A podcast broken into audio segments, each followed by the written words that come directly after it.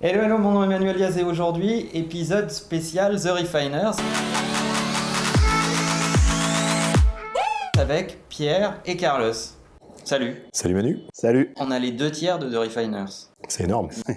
c'est ça. C'est pas où est Géraldine, mais euh... dans l'avion. Dans un avion. Dans un avion. Alors on annonce aujourd'hui euh, un truc sympa que vous concoctez depuis un moment, euh, l'exécutif programme de The Refiners, pensé pour les corporates. C'est ça?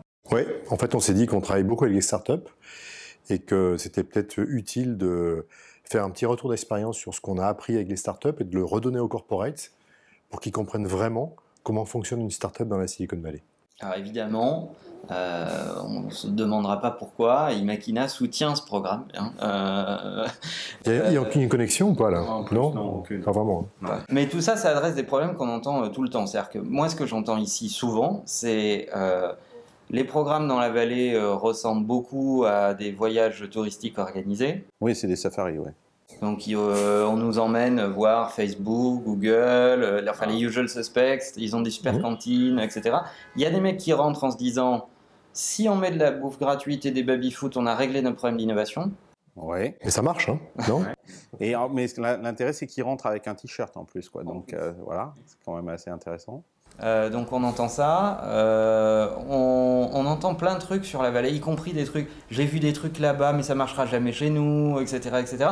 Vous, vous avez pensé un programme justement pour tordre le cou à tout ça en fait. Vous opérez les startups depuis longtemps, vous les connaissez bien, vous, vous avez défini les patterns d'innovation euh, Mmh. qui, qui fonctionnent bien, et l'idée c'est d'aider les corporates à, à, à mieux innover? Alors moi, moi, ce que je dirais, c'est d'abord, on va pas dire du mal des Learning Expeditions parce qu'elles ont leur rôle aussi. Ouais. C'est aussi de prendre conscience que bah, Google n'existait pas il y a 15-20 ans et que c'est devenu un espèce de géant. Euh, c'est juste prendre conscience des choses. Et je pense que pour ça, c'est pas, pas inutile. Maintenant, nous, c'est pas ça qu'on veut faire du tout. hein. Euh, nous, ce qu'on veut faire, c'est pas de, de faire découvrir ce qu'est Facebook, c'est de leur faire découvrir comment intrinsèquement une startup fonctionne. Tous ces grands comptes veulent être innovants, et ils ont raison. Euh, par contre, ils ils sont pas du tout câblés comme une startup. Ils se posent pas les bonnes, les, problèmes de la même manière. Et ce qu'on veut essayer de faire, c'est de les faire raisonner comme si c'était une startup. Donc, c'est beaucoup plus académique ce qu'on veut faire. Donc, euh, ils vont pas se promener. Ils vont rester dans une pièce euh, Ouais. pendant quatre jours. Passe pas ton temps dans un minibus. Voilà, c'est pas comme ça qu'on le voit. Donc c'est beaucoup plus académique, mais on va prendre des problématiques extrêmement intéressantes, en tout cas de notre point de vue, que nous on apprend à nos startups en leur disant voilà ce qu'on leur apprend. Après, s'ils peuvent eux en prendre euh, la substantifique moelle pour se l'appliquer à eux-mêmes, ça peut être euh, ça peut être très intéressant. Non, parce qu'en plus, ces règles-là, c'est pas des règles qui s'appliquent simplement aux startups, c'est simplement des schémas nouveaux qui naissent dans la Silicon Valley. Il se trouve que c'est là qu'ils naissent. Euh, je veux dire, aujourd'hui, on parle de coworking space, on parle de open space, on parle de, euh, d'accélérateurs, d'incubateurs. Tous ces modèles-là qui aujourd'hui font partie du quotidien euh, de, nos écosystèmes sont nés un jour dans la Silicon Valley. Donc, c'est des modèles qui sont nouveaux, émergents, qui changent euh, très régulièrement. Nous, ce qu'on se propose, c'est de faire un peu une sorte d'état de l'art, faire un point aujourd'hui, en ce moment, euh, qu'est-ce qui se passe dans la Silicon Valley, quels sont ces nouveaux schémas émergents. Ils s'appliquent bien évidemment aux startups, mais ils s'appliquent en fait, et d'ailleurs il- c'est c'est toujours le cas, ils s'appliquent bien plus largement qu'aux startups. Euh, en tout cas, en ce moment, ils s'appliquent aux startups de la Silicon Valley, et dans quelques mois ou dans quelques années, ils vont s'appliquer partout. Donc, ce qu'on vous propose, c'est de venir plutôt les découvrir, de ne pas réagir à ces modèles qui euh, sont émergents, mais de les anticiper en les découvrant plus tôt euh, pour mieux vous y adapter, voire même euh, pour les, les adopter encore euh, plus rapidement. Une question de mindset. C'est aussi saisir le mindset qui va derrière ça en fait.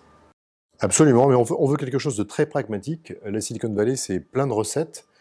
Et on veut leur donner des recettes qui peuvent ensuite appliquer au sein de leur compte, au sein de leur projet, euh, pour changer la façon dont euh, leur mindset, comme tu dis, ou la façon dont ils travaillent. Donc concrètement, c'est quoi?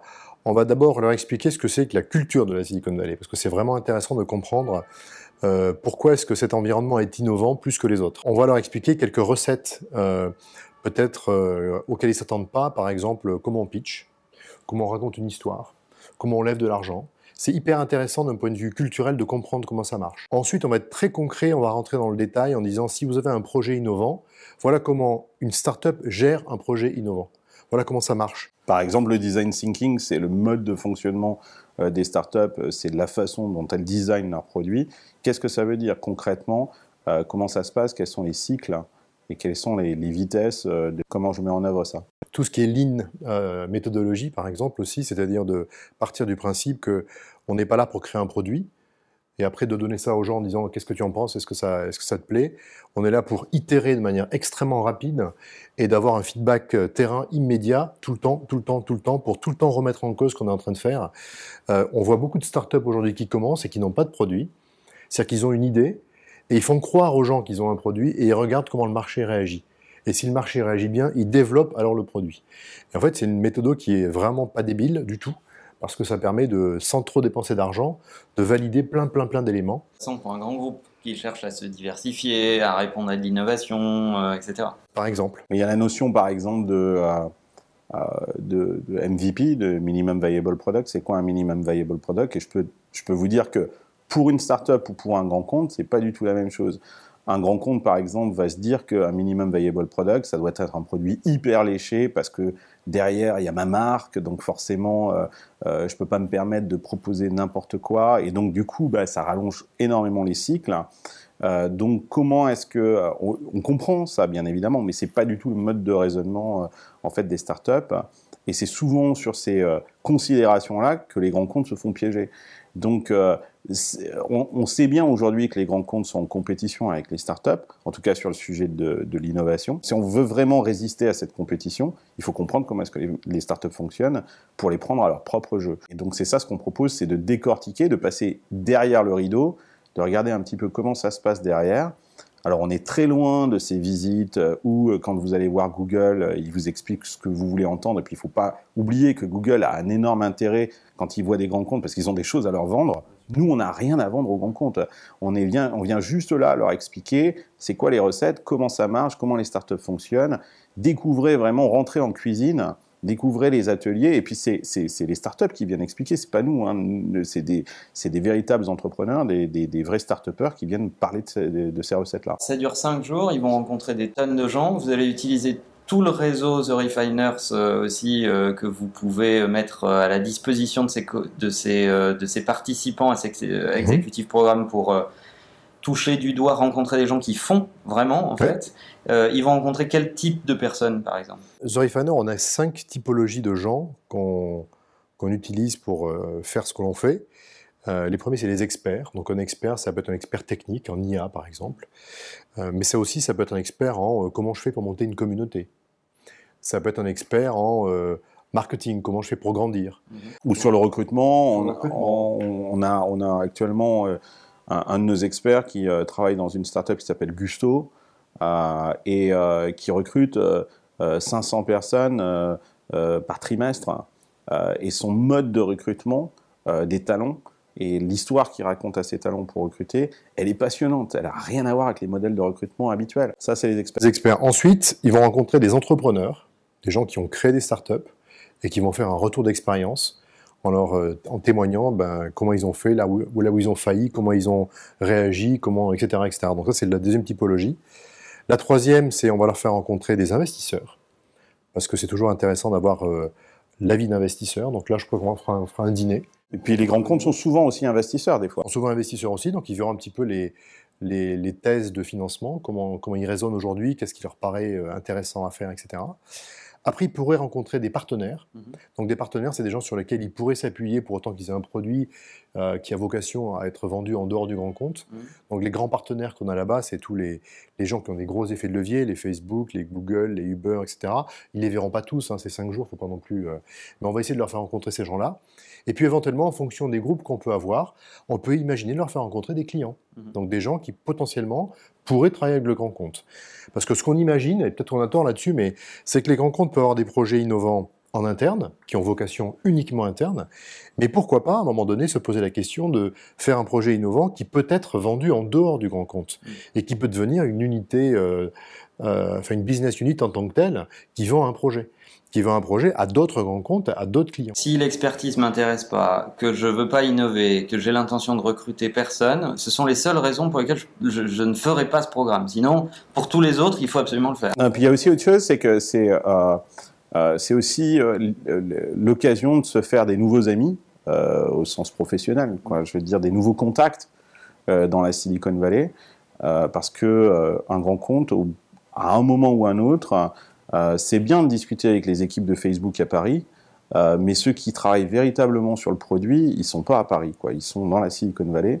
Donc il vaut mieux toujours, il vaut toujours mieux parler au bon Dieu qu'à ses saints.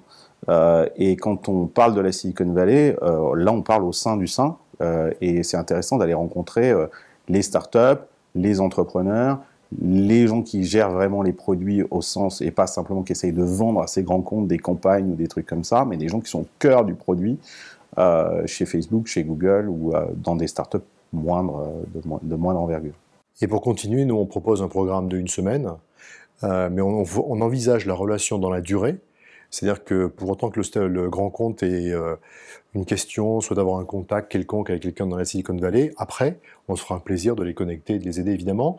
Et on a un réseau de, euh, de 300-400 personnes à peu près sur lequel on peut s'appuyer, qui est quand même euh, très significatif dans la Silicon Valley. Ben, merci d'être venu nous expliquer ce programme. Nous, on pense particulièrement que la transformation digitale, il y a là-dedans, vous le savez, des effets de euh, levier vachement importants, des questions d'état d'esprit, des logiques de marque employeur pour rester compétitif, attirer les derniers talents, etc. etc. On est très content de faire ce partenariat avec The Refiner. Nous aussi, hein. Nous aussi. Pour amener nos clients, nos prospects, l'écosystème de l'agence euh, au plus proche de là où ça se passe. Merci d'être venu nous en parler. À bientôt. Merci à toi, Manu. Salut.